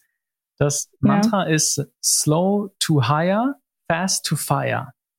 Also, dass man langsam einstellt, aber sehr schnell auch in Probezeiten zum Beispiel, wenn man es mal überträgt, dann auch testet und schaut, okay, passt die Person zur Kultur und wenn es nicht so gut passt, dass man sehr, sehr schnell sagt, okay, das passt, glaube ich, nicht, äh, wir müssen das hier beenden. Es ist eine sehr angloamerikanische Herangehensart, denn da ist der Arbeitsmarkt viel flexibler. Ja, das ist anders als in Deutschland, wo es doch deutlich längerfristigere äh, ja, Engagements eigentlich abzielt. Was hältst du davon? Oder ist da sogar auch was dran? Also von dem Spruch an sich, das so als Mantra zu sehen, halte ich nicht so viel. Erstmal, ähm, ich finde, also beziehungsweise ist es halt total situativ. Also ich finde es super wichtig, dass es eine Probezeit gibt, aber ich finde, dass man sie beidseitig sehen muss. Ähm, also das heißt, Hiring ist einfach wahnsinnig schwer. Also für beide Seiten. Ne? Man kennt sich noch nicht gut. Es ist irgendwie eine gesonderte Situation. Man ähm, hat vielleicht ein paar Gespräche und vielleicht arbeitet man auch mal kurz zusammen. Aber so richtig ähm, sich aneinander gewöhnen, vielleicht auch mal zu gucken, wie geht man dann mit Konflikten eigentlich um, um oder Meinungsverschiedenheit, das kommt ja auch erst mit der Zeit raus. Ähm, das heißt, ich finde das total valide, so die Probezeit zu nehmen, immer wieder Check-ins zu machen und auch am Ende kann es sein, dass es nicht passt und dann finde ich es auch super wichtig, dann halt zu sagen, dann passt es auch nicht und nicht irgendwie aus ähm, falschen Gründen dann jemanden mitzu, mitzuziehen. Also das, da bin ich kein Fan von. Ich glaube halt, dass es beidseitig ist. Also ich glaube, dass man, wenn man als Manager merkt, dass es nicht passt oder kein guter Fit ist, dann merkt das eigentlich die Person auch, gerade so früh. Und ähm, ich finde auch dann wichtig ähm, zu sagen, es geht halt auch nicht nur um das Wohl der Firma, es geht auch um das Wohl der, Pers der Person. Also wir versuchen immer, unsere Mitarbeitende ähm, bei uns zu entwickeln. Und ähm, klar, wenn wir dann auch nicht den Entwicklungsboden zum Beispiel geben können, den wir geben wollten, ähm, dann ist es äh, vielleicht auch okay in der Probezeit zu sagen, so vielleicht ist das hier nicht das Richtige. Ähm, oder eben beidseitig das zu sagen. Ähm, und gleichzeitig finde ich auch äh, wichtig, also wir hatten in der Vergangenheit auch schon so Gespräche und Diskussionen oder, oder sagen wir eher Gespräche oder wo es dann eben nicht, ähm, wo wir nicht zusammengekommen sind. Und da ist es mir schon auch immer wichtig zu sagen, das ist ähm, absolut auch eine Management-Fehlentscheidung. Äh, also ich nehme dann schon auch über die Hälfte und Verantwortung zu mir oder ne, und sage, ähm, das ist mein Fehler. Ähm, das, also ich habe ich hab, äh, dich eingestellt, ich wusste, was die Erwartungen sind und so weiter. Jetzt ist es kein Fit. Weil ich finde, so dieses, ich gucke, ob es passt und dann, äh, dann feiere ich die Person direkt wieder und dann super scharf und dann keine Ahnung, ist die direkt schon einem wieder gelöscht. Das finde ich keine Art. Also das finde ich am Ende des Tages sind wir halt irgendwie menschlich und wir möchten ein Unternehmen bauen, was auch mit, miteinander gut umgeht und irgendwie eine gute Kultur hat. Und ähm, ja, ich weiß nicht, ob das ob das Sinn macht, aber ja, das macht, ja, das, so macht, das, das macht sehr Sinn. Ich finde es interessant, äh, also ist ja durchaus, ich glaube, viele Hörer werden sagen, eine sehr kontroverse Aussage, ja, aber man hört es tatsächlich oft bei amerikanischen Startups. Ähm, und äh, ja, kann Du, du zeigst ja, okay, hm, was hat das eigentlich für einen Effekt auf die Kultur? Ja, wahrscheinlich nicht die beste. Plus, äh, ich meine, so eine Einstellung kostet ja auch richtig viel Geld. Ne? Also sagen wir mal drei Monatsgehälter, allein auf die Suche zu gehen, dann jemanden einzustellen, dann deine Organisation zu binden. Äh, ja, je höher der Durchlauf, desto, desto mehr Kosten, Absolut. desto mehr Ärger und mehr Sand im Getriebe, ja. Ja. Aber ich finde auch, wenn man schon in den ersten drei Monaten merkt, das ist kein Fit oder in den ersten sechs Monaten, dann ist es auch nicht gut. Also was wir, was wir auch gemacht haben, ist viel so über, also das, da geht es jetzt eher um juniorigere Positionen, aber dass wir halt angefangen haben mit Praktika und dann tatsächlich auch super viele übernommen haben. Also die Quote ist da relativ hoch, weil wir gemerkt haben, es ist ein super Fit und äh, da, das ist irgendwie so ein ganz schön, ich finde, das ist so ein ganz schöner Weg in den Job-Einstieg, ähm, weil man beidseitig noch ohne so super viele Erwartungen gucken kann, gefällt mir das denn und nochmal eine andere Rolle ausprobieren kann oder so. Ähm, ja, aber es geht eben eher bei juniorigen Stellen. Bei Seniorigen muss man da, glaube ich, schon beidseitig einfach deutlich ehrlicher und schnell, oder was heißt ehrlicher, genauso ehrlich, aber super schnell mhm. dann anders agieren. Ja. ja. Cool, super. Jetzt kann ich dich natürlich nicht gehen lassen, ohne dass du mir sagst, was du neben deinem Urlaub, der jetzt bevorsteht, in den nächsten 30 Tagen für Claire and Me vorhast. Worüber sprechen wir in der nächsten Ausgabe in einem Monat? Wir sprechen natürlich über Payment, wie es weitergeht. Yes, ja, Listen in, wie so eine, ja, Listen in wie in einer Serie. ihr, ihr, merkt dann, wie es weitergeht mit Payment, ja. ähm, wie die Zahlen sind und so weiter. Ähm, nee, aber das finde ich schon äh, super spannend. Also was finden wir noch raus über die User? Ähm, wie ist da die Conversion? Was releasen wir noch an Features? Ähm, ich gehe zwar zwei Wochen in Urlaub, ähm, die erst, das erste Mal zwei Wochen, wow, aber äh, das Team arbeitet natürlich ähm, super, äh, super sowieso auch ohne mich. Ähm, also das ist spannend und es wird aber auch so ein paar ähm, Produktveränderungen, glaube ich, geben mhm. auf der ähm, technischen Seite. Das heißt, ich glaube, es wäre spannend, wenn wir in vier Wochen auch einfach nochmal so einen Check-in machen, wie sieht es eigentlich auf der technischen Seite ein, äh, aus und ähm, ja, was haben wir da irgendwie für Learnings gemacht? Und gerade sind Selina und ich ähm, sowieso, also es ist auch vielleicht noch spannend, äh, wir gucken uns gerade, obwohl wir B2C gehen, natürlich auch noch an, ähm, wie was gibt es noch für Kommerzialisierungsmöglichkeiten? Das ist natürlich auch was, was äh, worüber, worüber, wir sprechen können. Also was hat man als äh, Unternehmen so für Möglichkeiten? B2C ist natürlich unsere größte Wette, deshalb machen wir es. Ähm, aber wir wären natürlich auch nicht die, die wir sind, ohne zu gucken, was sind denn noch die Wege links und rechts, die wir gehen können und mal mit Leuten zu sprechen, wie es da eigentlich aussieht. Und ähm, ja, ja genau. Kann, ich kann mir vorstellen, dass äh, wenn ihr mit Investoren sprecht. Das ist eine der Fragen ist, die ihr häufig bekommt, nämlich, okay, ihr vertreibt es jetzt an Endkunden. Wäre es nicht toll, wenn auch die Barmer oder die TK oder sowas ja genau. ihren äh, Mitgliedern Richtig. das zur Verfügung stellt?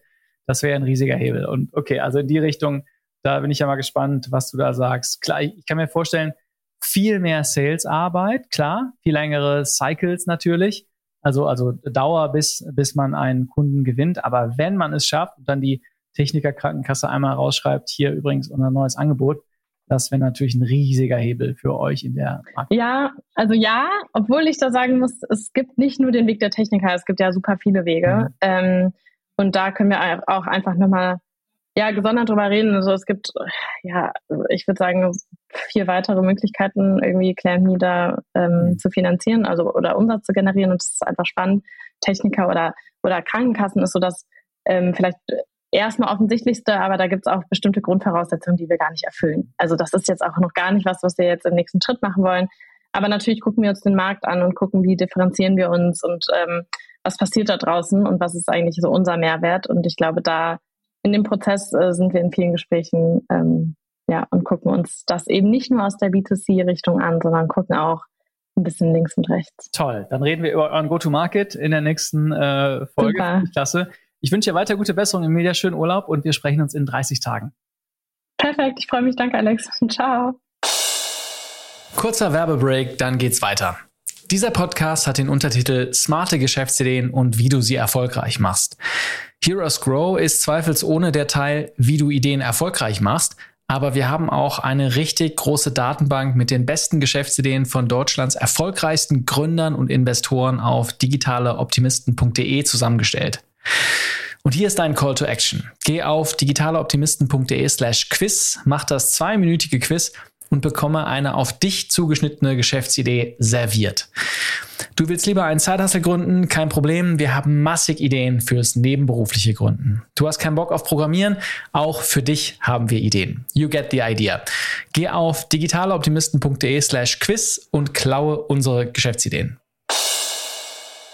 Und dritter im Bunde ist Torben. Der baut mit seinem Startup Rose an dem Spreadsheet der Zukunft oder wie die Presse sagt, er baut den Excel-Killer. Torbens Elevator Pitch hört sich demnach so an. Ich liebe es, Unternehmen zu gründen. Rose ist mein zweites Startup nach äh, einer Gründung mit Rocket Internet und jetzt adressieren wir zwei Milliarden Spreadsheet-Nutzer auf der Welt. Rose hat in den vergangenen Wochen ein neues Feature eingeführt, den AI Analyst, also ein Feature, das dir mit Hilfe von künstlicher Intelligenz sagt, was in den Daten drinsteckt, die du in deinem Spreadsheet hast. Die Einführung dieses Features war wie ein Energy Drink, der Torben und Rose zum Fliegen gebracht hat. Hören wir rein, wie es ihn, ihm in diesem Monat erging. Torben, ich freue mich, dich wiederzusehen zur dritten Folge Heroes Grow. Wie geht's dir? Ja, vielen Dank, Alex. Mir geht's gut und dir? Ja, mir geht's auch gut, weil ich habe mich sehr gefreut, wieder mit dir zu reden. Ich glaube, die letzte Folge, die wir vor einem Monat aufgenommen haben, da haben wir mit einem echten Cliffhanger geendet, denn in der Folge haben wir besprochen, was macht man eigentlich als Gründer, wenn man mal einen viralen Social Media Hit hat, ja, und ganz viele User, ich glaube 100.000 User, du damit das Ziel, dass du für diese ganze Staffel hattest, ja schon, ich glaube, doppelte übertroffen. Ähm, wie, wie geht das dann weiter? Wie nutzt man die? Wie, wie bindet man die an sich und so weiter? Deshalb ähm, fangen wir doch da mal an. Wie waren die vier Wochen seit unserem letzten Gespräch und mit dieser neuen Userbasis im Rücken? Ja, die waren, äh, die waren natürlich sehr spannend und sehr ereignisreich. Also weil, äh, weil wir natürlich irgendwie auch über, überlastet wurden. Ja? Also sowohl jetzt im, im Customer Service, wo wir äh, total über unsere Kapazität waren und unsere Onboarding-Calls, die irgendwie zeitweise über Wochen äh, äh, ausgebucht waren und irgendwelche Software-Pakete, äh, die wir aktualisieren mussten, weil wir einfach, äh, weil die irgendwie einfach die äh, unsere Pakete ges ge gesprengt hatten oder unsere Limits gesprengt hatten und sowas. Ähm, und natürlich ähm, so die sich sich die Daten anzuschauen. Ne? Also was was passiert da und was machen die Nutzer und ist das jetzt erfolgreich oder nicht und wie können wir es jetzt schaffen, diese diese Nutzer zu aktivieren ähm, und, äh, und letzten Endes im Produkt zu halten, an das Produkt zu binden. Ähm, das war natürlich extrem spannend zu sehen und auch extrem spannend in diesem Umfeld dann Entscheidungen zu treffen. Also mhm. ich kann ja mal. Äh, ja, was waren die wichtigsten also, Entscheidungen, die du treffen musstest? Hm. Also zum einen natürlich äh, die, die, die Software, äh, äh so Dinge, musst du irgendwie neue Verträge aushandeln ja, mit mhm. einigen, mit einigen Software-Providern. Ähm, dann natürlich, ähm, also wir beschäftigen uns jetzt gerade mit Monetarisierung. Wie wollen wir äh, das Produkt in Zukunft pricen und pricen wir den, diesen Analyst jetzt auch schon mit oder, oder, oder lieber nicht? Ähm, und äh, letzten Endes wie, äh, wie gehen wir mit diesen Nutzern um? Macht es Sinn, denen noch eine E-Mail mehr zu schreiben oder, oder, oder nicht, um sie irgendwie, oder verändern wir was in der Kommunikation, in, so, in dem, in dem Onboarding-Flow? Ähm, das waren letzten Endes Entscheidungen, die wir, äh, die wir uns angeschaut haben und, und mhm. treffen mussten. Du sprichst den AI-Analyst an. Das ist ja der Traum mhm. eines jeden Excel- oder Google Sheet-Nutzers, ist, dass man Antworten bekommt von dem Sheet eigentlich. Ne? Dass es mit künstlicher Intelligenz mir die Antworten gibt, die, die ich suche oder die Weisheit, die diese Daten vielleicht haben, einfach selber rausgibt, ohne dass ich sie wresteln muss. Ähm, wie viele Leute nutzen denn euren AI-Analyst? Ist das wirklich euer Killer-Feature? Also was jetzt die, äh, die Acquisition der letzten Wochen anging, äh, ist es das auf jeden Fall. Ähm, und, äh, und auch im Produkt wird es jetzt mehr und mehr genutzt. Also dieser, wie, wie, du, wie du schon sagtest, dieser Analyst ähm, ist, äh, beantwortet eben Fragen über deine Daten, bevor du die Fragen überhaupt gestellt hast. Das heißt, ähm, wir, wir, senden auf deinen Knopfdruck hin Metadaten über deine Tabelle an, äh, äh, an OpenAI im Moment. Und ähm, wir geben dir äh, Antworten auf verschiedene Fragen, die man eben über so ein Datenset stellen äh, könnte. Und dazu geben wir dir noch die Möglichkeit, eben eigene Fragen zu stellen. Ja. Und ähm, also der wurde jetzt äh, in den ersten zweieinhalb Wochen, nachdem wir das gelauncht haben, wurde der jetzt 23.000 Mal genutzt. Ähm, mhm. 40 Prozent äh, der Leute, die es ausprobiert haben, haben ihn dreimal und mehr genutzt. Ja. Dann ähm, das ist gut, oder? oder 20 Prozent fünfmal und mehr. Das ist, mhm. äh, das war also was, womit wir äh, ziemlich zufrieden waren. 48.000 selbstgestellte Fragen, 30.000 äh, äh, neue Tabellen wurden damit kreiert. Das sind sogenannte Deep Dives. Das heißt sozusagen sowas wie eine Pivot-Tabelle, die also auf Knopfdruck kreiert wird, ohne dass man da ein, ein Pivot erstellen muss. Ähm, und äh, also wenn wir, wenn wir uns anschauen, in der ersten Woche haben drei Prozent unserer Nutzer diesen AI Analyst genutzt und mittlerweile sind wir da bei einer bei einer Feature Penetration von, von 12 Prozent, ne, unserer, mhm. unserer Nutzer, die eben dieses Feature nutzen. Und mhm. damit sind wir eigentlich äh, erstmal super happy. Und was die Acquisition angeht, also ich glaube, als wir das letzte Mal gesprochen haben, waren wir dann bei 150.000 akkumulierten Signups. Äh, jetzt sind wir bei 260.000. Das heißt, es ging nochmal ordentlich weiter ähm, und wir kriegen immer noch 10.000 bis 15.000 neue Signups pro Woche im Moment. Das ist also auch noch weitaus höher als, äh, als, als vor diesem Feature-Launch. Ne? Insofern hat das für uns auf jeden Fall sehr, sehr viel gebracht. Und jetzt äh, investieren wir natürlich weiter in dieses Feature und, und machen es immer besser und fügen also Fähigkeiten hinzu und ähm, binden das auch weiter sozusagen in deinen Datenanalyse-Workflow ein.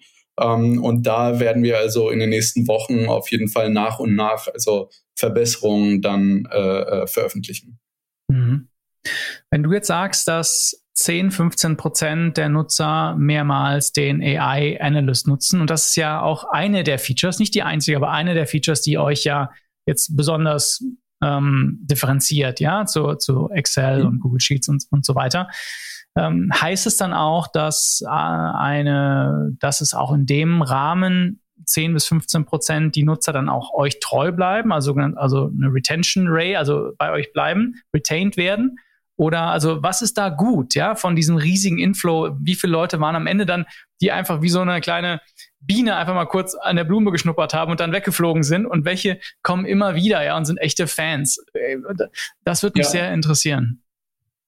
Ja, also wir äh, Natürlich ist es so, dass wenn, wenn man äh, so ein Feature auf den Markt bringt, dass viele es erstmal ausprobieren. Ja? Mhm. Und ähm, und äh, was wir jetzt gesehen haben, ist, dass in den letzten Wochen also unsere äh, One-Week-Retention, das heißt, wie viele, welcher Anteil der, der neuen Nutzer kommen nach einer Woche wieder.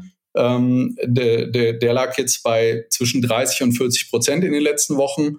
Ähm, das finden wir also finden wir relativ gut, ja. Aber äh, ehrlich gesagt ist es für so horizontale Produkte äh, enorm schwer, da, da gute Vergleichswerte zu finden. Ne? Also wir, äh, um ehrlich zu sein, weiß ich selbst nicht so ganz genau. Ist das jetzt super? Ist das, äh, ist das, ist das eher, äh, eher mäßig? Ja, also das äh, ist, ist ehrlich gesagt schwer zu beantworten. Mhm.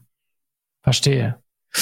Und jetzt habt ihr aber auch eine große Änderung in diesem Monat an eurer Website gemacht, oder? Das fand ich mhm. super spannend. Erzähl mal, was habt ihr gemacht?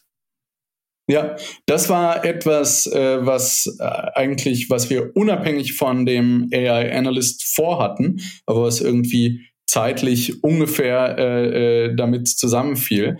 Ähm, was wir gemacht haben, ist, wir haben unser Produkt letzten Endes ähm, auf die Homepage gebracht. Ja, also wir haben im Prinzip ähm, unsere Homepage versteckt ja, unter einer Landingpage, die heißt jetzt rose.com slash product. Ähm, und wenn man jetzt auf rose.com geht als neuer Nutzer oder zumindest als nicht eingeloggter Nutzer, dann sieht man trotzdem sofort ein Spreadsheet. Also man sieht sofort unser Produkt und kann anfangen, es zu nutzen.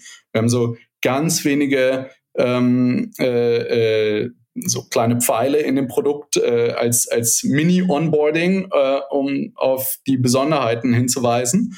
Aber man kann eben direkt anfangen, das, das Produkt zu nutzen. Und äh, wenn man dann äh, äh, damit zufrieden ist oder äh, sich äh, einen Account erstellen möchte, dann kann man das eben tun und dann seine Arbeit sozusagen speichern ja, in, in einem Workspace. Und, äh, und ansonsten, äh, wenn man das nicht tut, lassen wir das für, also lassen wir den, den Workspace ähm, unter dieser IP-Adresse eben für äh, einige Wochen äh, äh, erhalten wir den aufrecht. Und wenn er dann nach äh, 30 Tagen nicht mehr genutzt wird, dann löschen wir das Ganze. ähm, mhm. Es sei denn, natürlich, man erstellt sich seinen Workspace und sein, und sein Nutzerkonto, dann kann man das natürlich äh, auch, auch weiterhin nutzen. Und ähm, das haben wir gemacht, weil äh, wir ja ein neues Spreadsheet sind und äh, jeder unserer Nutzer oder jeder unserer potenziellen Nutzer hat in der Regel entweder Microsoft Excel oder Google Sheets schon zur Verfügung. Und daher gibt es diese Barriere, okay, ein neues Spreadsheet, was ist da jetzt neu dran und lohnt sich überhaupt, mir ein neues Konto bei einem neuen Software-Provider zu erstellen? Ähm, und diese Barriere wollten wir eben komplett äh, eliminieren. Und ähm, daher haben wir das gemacht. Und jetzt geben wir eben sofort unser Produkt ähm, und sofort den Wert, noch bevor du äh, uns überhaupt eine E-Mail-Adresse gibst, wie wir dich weiterhin erreichen können. Mhm. Ich finde das so schlau, Torben. Ich sag's dir ganz ehrlich, ja, weil schau mal, äh, aus so vielen verschiedenen äh, Winkeln. Einmal, wenn ich jetzt zum Beispiel Google Sheets nutze, dann tipp und was Neues machen will, dann tippe ich ein sheets.new. Ja, und dann bin ich sofort in mhm, dem ja. Produkt drin und muss nicht in Drive gehen und dann neues äh, ja. Tabellenblatt erstellen. Und das gleiche habt ihr jetzt ja auch emuliert, nur halt einfach auf rose.com und ich bin sofort in meinem Workspace drin. Und das nimmt natürlich ja. die Barrieren äh, auf ganz, ganz runter, ja, für alles, äh, um das zu benutzen. Ich finde, das ist super, super smart. Äh, also hab, wie in euren Metriken, seht ihr da auch eine höhere Sign-up-Rate oder User-Rate oder so? Ja. Ja, klar. Also das Spannende da war natürlich sozusagen die, äh, die Website Conversion Rate. Ja? Also ähm, von den äh, äh, Website-Besuchern, denjenigen, die auf rose.com landen, wie viele erstellen sich dann äh, letzten Endes ihren Account. Und äh, das war ehrlich gesagt äh, überraschend gut, also wie, wie sich das entwickelt hat. Wir hatten also, bevor wir das äh, äh, gelauncht haben, hatten wir eine 11-prozentige äh, äh, Conversion Rate und die ist jetzt auf äh, 19,6 Prozent. Also äh, hat sich fast verdoppelt, ja, ähm, dadurch, äh, dass eben die Leute das, das Produkt direkt ausprobieren können. Und das ist natürlich äh, gigantisch, also, oder? Wahnsinn, super, eine Verdopplung. Ja. Also wie kriegst du das sonst her, ja? Also das ist echt, äh, echt nicht ja. schlecht. Gibt es davon irgendwelche Nachteile, wenn du das machst? Also weiß ich nicht, äh, gibt es dann auch mehr so Abandoned Properties, musst du mehr in Storage bezahlen, ja, weil du mehr Leute hast, die dann irgendwie da mal zwei plus zwei reintippen oder so. Ich weiß nicht, gibt es da irgendwelche ja. Nachteile? Ja, klar, natürlich. Ne? Also äh, wir müssen natürlich irgendwie diese, diese Spreadsheets alle speichern und wir müssen auch äh, die Berechnungen durchführen und so weiter. Aber das müssen wir ja bei unserer, also wir sind ja ein Freemium-Produkt, das müssen wir von unserer, äh, von den Spreadsheets von unserer Free-Version natürlich auch tun. Und insofern ist das jetzt, glaube ich, eher zu vernachlässigen. Die Fragen, die wir uns stellen, ist, schaffen wir es, die ähm, sozusagen unsere Benefits und unsere USPs äh, noch anständig zu kommunizieren. Ja? Ähm, denn normalerweise, also wozu hat man eine Homepage? Äh, natürlich, um irgendwie äh, zu sagen, warum es einen überhaupt gibt ja? und äh, warum man das jetzt nutzen äh, sollte. Und statt so einer Marketingseite äh, haben wir jetzt eben direkt das Spreadsheet und da müssen wir dann natürlich auch irgendwie vermitteln, äh, warum es uns gibt und warum das jetzt ein anderes Spreadsheet ist oder ein vermeintlich besseres Spreadsheet als, ähm, als das, das du schon hast. Ja. Und ähm, das ist, glaube ich, etwas, was für uns noch nicht ähm, hundertprozentig beantwortet ist und wo wir mit Sicherheit auch noch besser werden können. Ähm, aber diese Conversion Rate alleine, also von 11% auf 20%, ähm, die suggeriert uns natürlich, dass das irgendwo klappt, ja, also oder dass das jetzt zumindest eine, keine schlechte Entscheidung war. Ja, ja. da ist schwer gegen zu argumentieren, äh, ja. Das ist schon mal eine erhebliche, ja, genau. erhebliche Verbesserung. Und jetzt lass uns natürlich auch auf die Lowlights des Monats sprechen. Und ich habe eine Vermutung, und es ist die Rechnung, die euch OpenAI jeden Monat stellt. Aber ich mag mich da auch täuschen. ähm, also äh, äh, Lowlights, äh, das, das Thema äh, höhere Kosten äh, ist, äh, da, da liegst du schon ganz richtig. Ja, bei OpenAI war das ehrlich gesagt äh, noch noch nicht der Fall.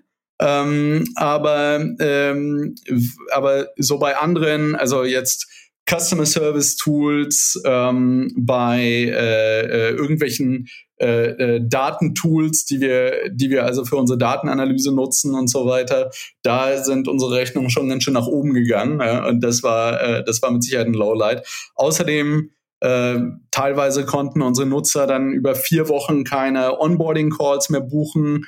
Dann äh, mussten wir irgendwie äh, äh, alle möglichen Leute im Team aktivieren, um, äh, um auch äh, noch Zeit für Onboarding äh, äh, äh, also für Onboarding-Calls zu haben und sowas. Und äh, das hat schon für einige, äh, für einigen Schlucker aufgesorgt bei uns. Aber äh, ja, und, und da müssen wir jetzt auch sehen, okay, wie gestalten wir das jetzt intelligenter? Also dadurch, dass wir jetzt einfach 10, 20 Mal so viele äh, Nutzer haben, die, äh, die, die, äh, die reinkommen alleine jeden, äh, jede Woche.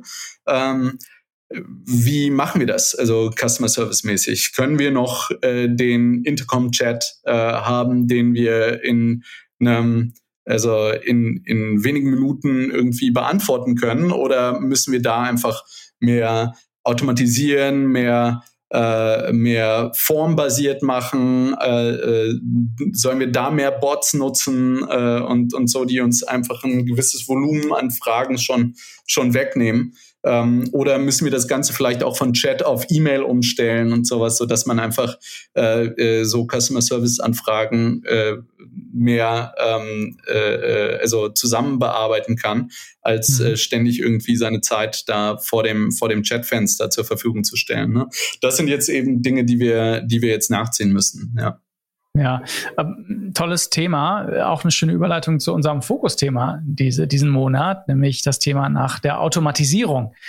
Und äh, warum haben wir das Fokusthema Automatisierung? Weil natürlich gerade sehr viel entsteht, links und rechts, eine ganze No-Code-Szene, ne, die, die versucht, ähm, ja. Leuten auch einen einfachen Einstieg ins Unternehmertum zu ermöglichen, dass man vielleicht die Leute, die ersten Hires vielleicht doch ein bisschen weiter nach hinten zieht, vielleicht auf anderen Stellen hired, weil man auf gewissen Ebenen dann doch auch ähm, noch was automatisieren kann. Und was viele Unternehmen ja machen, ist den Customer Support, Customer Care Stück weit zu automatisieren, ja, durch Bots zum Beispiel ähm, oder auch, mhm. äh, ich werde mal Fabian Veit, äh, der, den CEO von, von Make, und der hat sogar eine Geschäftsidee gepitcht, nämlich äh, ein AI-Tool für Customer Care, ja, was das Ganze noch, noch besser mhm. macht. War noch mehr Details dazu, aber ähm, das war so die, die Grundidee.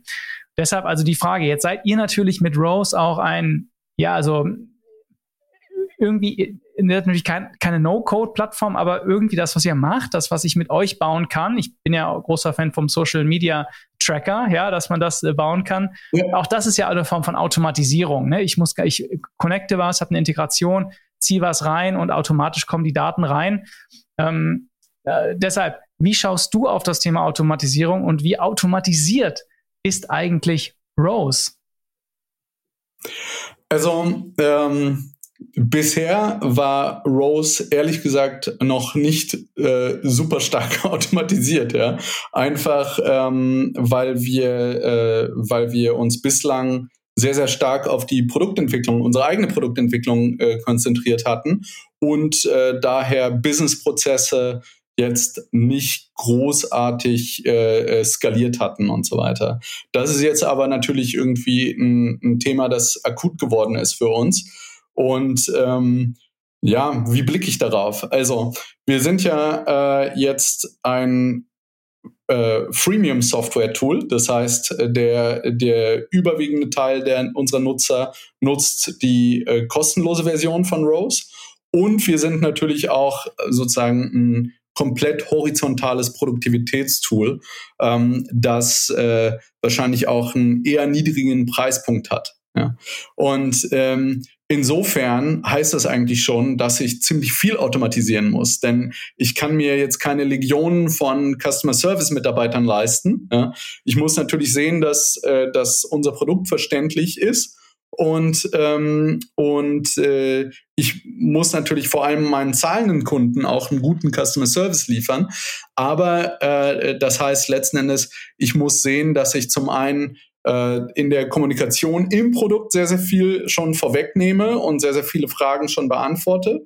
Ähm, dann brauche ich eine gute Dokumentation äh, dazu, so, so dass ich oder guten Content, so dass ich unsere Nutzer äh, äh, Fragen eben beantworten können. Und ich muss in meinen Customer Service Tools mit Sicherheit auch sehr, sehr viel mit Automatisierung äh, arbeiten. Ja.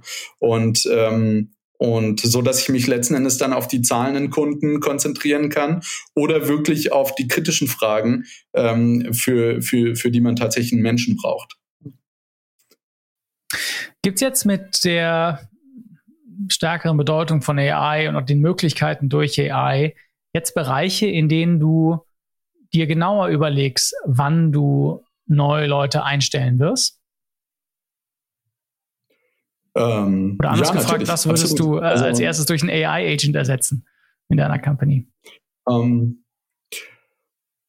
naja, was würde ich als erstes durch einen AI-Agent ersetzen? Im, im, äh, im, beim, beim Thema Customer Service äh, spielt das mit Sicherheit eine Rolle. Ja?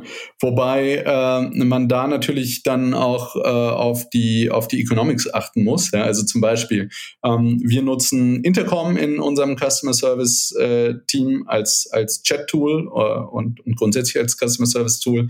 Ähm, die haben gerade ihren eigenen AI-Agent im, im Beta. Da kostet aber jeder, ähm, äh, äh, jeder ähm, äh, jeder gelöste Fall durch den AI-Agent kostet einen Dollar. Ja? Ähm, mhm. Und ähm, das ist jetzt ein Preis, der wahrscheinlich äh, geringer ist, als wenn ich jetzt irgendwie zusätzlich Customer Service Leute einstellen würde. Ja, und, ähm, und dann deren Personalkosten umlegen würde in die, in die Anzahl gelöster Fälle. Insofern macht es schon Sinn. Ähm, auf der anderen Seite muss ich natürlich meine Gesamtkosten äh, komplett im Blick halten, wie gesagt, gerade als, äh, als, als Freemium-Tool. Und ähm, wenn du jetzt als äh, vielleicht als kostenloser Nutzer eben äh, zehn Fälle ähm, äh, von meinem AI-Bot oder von Intercoms AI-Bot lösen äh, willst, dann zahle ich dafür 10 Dollar und äh, ich hoste noch dein Spreadsheet und so weiter und so fort, äh, ohne dass ich irgendeinen Umsatz davon habe. Und das ist natürlich äh, äh, problematisch. Ja. Und äh, insofern muss man sich halt diese, diese Business Cases genau überlegen nach ähm, nach äh, Produkt und, und, und Margen, die man damit generieren kann, äh, über alle Nutzer. Hm, verstehe, ja. Ich finde es spannend, dass wir in unserer Automatisierung und AI-Diskussion jetzt sehr stark auf das Thema Customer Care abspielen. Denn, und das machen ja viele Unternehmen. Ne? Das ist das Erste, äh, was ja. man, wo man Daten hat, wo man sagt, Mensch, die Leute brauchen eine Antwort. Ich automatisiere, es gibt auch Tools. Jetzt kann man ja auch eine Gegenposition einnehmen und sagen, Mensch, da ist der, Kon da habe ich mal Kontakt zu den Usern, die ich mir sonst teuer einkaufe. Und jetzt haben sie ein Problem und das delegiere ich gerade an eine KI. Ja, dann äh, kann man ja auch die Gegenmeinung haben und sagen, das ist eigentlich genau der Moment, wenn einer aktiv in Kontakt mit dir treten will, wahrscheinlich weil er oder sie ein Problem hat, dann sollte ich eigentlich das Beste Mögliche geben und wahrscheinlich ist das gut trainierte Sales-Mitarbeiter.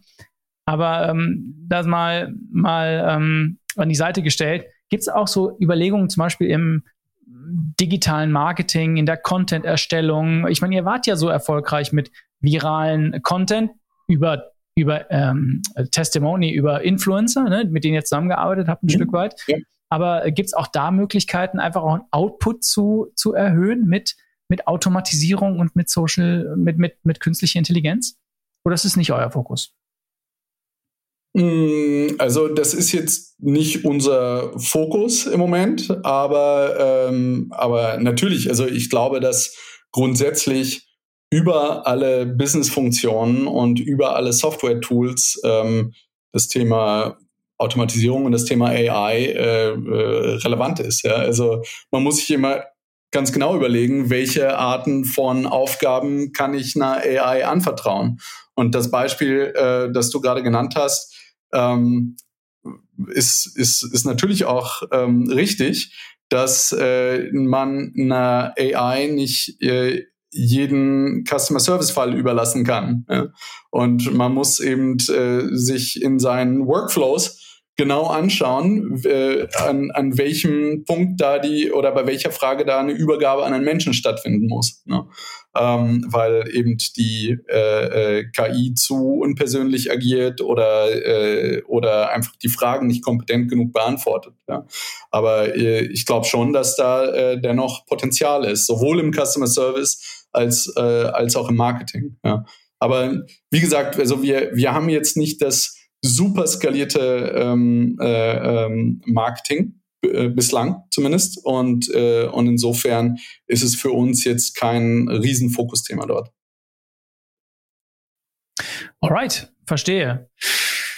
Cool, Torben. Hey, wir sind schon wieder bei, bei 25 Minuten, die wir immer, auf die wir immer so zielen. Deshalb lass uns doch unbedingt noch einen Blick nach vorne werfen auf den kommenden mhm. Monat. Das ist natürlich jetzt ein bisschen Urlaubszeit, aber ich weiß, dass ein großes Thema über deinem Kopf schwebt, nämlich das Thema auch Monetarisierung. Ja, ist das vielleicht ein Thema, was ja. im nächsten Monat eine höhere Bedeutung oder noch größere Bedeutung bekommen wird? Ja, auf jeden Fall. Also das ist äh, eigentlich das, äh, das Thema, das uns im Moment am meisten umtreibt, ähm, da wir im Moment bislang kaum monetarisieren. Also es gibt nur eine Art von äh, äh, Anwendungsfall, den äh, eine ganz klare Minderheit unserer Nutzer nutzt, für den wir im Moment äh, äh, äh, Rose als sozusagen, also wo wir Limits unserer, unserer kostenlosen Version haben. Und ähm, das äh, werden wir ändern müssen, ähm, weil wir eben äh, Umsatz generieren wollen und ähm, daher äh, ähm, sind sozusagen diese Detailfragen, wofür, äh, äh, also was wird in Zukunft auf nur, nur auf bezahlten Plänen zur Verfügung stehen? Ähm, wie sehen da sozusagen die die ähm, User-Erfahrungen ähm, äh, aus, also von jetzt dem ähm, von dem Spreadsheet, das du auf rose.com siehst, bevor du äh, überhaupt dein Nutzerkonto hast, bis hin zu, äh, wofür würdest du dann äh, bereit sein zu zahlen und wie soll das dann aussehen für dich? Ähm, das sind für uns sozusagen die größten Fragen, wo wir jetzt in die, in die, äh, ins Feintuning gehen, einfach über, über den nächsten Monat. Und äh, mhm. da werden wir, ich weiß nicht, ob wir schon was an unseren Pricing-Plänen ändern, wenn wir jetzt das nächste Mal sprechen. Ähm, aber äh, über die nächsten zwei Monate wird da sicherlich was passieren und das müssen wir jetzt vorbereiten. Mhm. Das heißt, okay, wir können, wahrscheinlich haben wir da noch keinen ersten Paid-Nutzer, im ersten Paid-Plan sozusagen.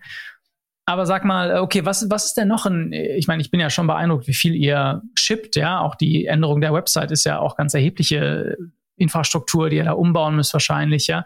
Äh, trotz der ganzen Themen, die du angesprochen hast mit Customer Care und an, an Sturm, an, an neuen Usern. Aber gibt's noch ähm, Produktlaunches, die ihr in der Zeit jetzt plant, worüber wir dann nächstes Mal sprechen? Mm, ja, also wie gesagt, unsere, unser Analyst wird, äh, denke ich mal, besser werden, bis wir das nächste Mal sprechen. Ähm, und ähm, was kann der dann? Ähm, wir, ähm, also der generiert im Moment Insights, ne, die äh, äh, was letzten Endes äh, Antworten sind auf Fragen, die in einem Satz zu beantworten sind.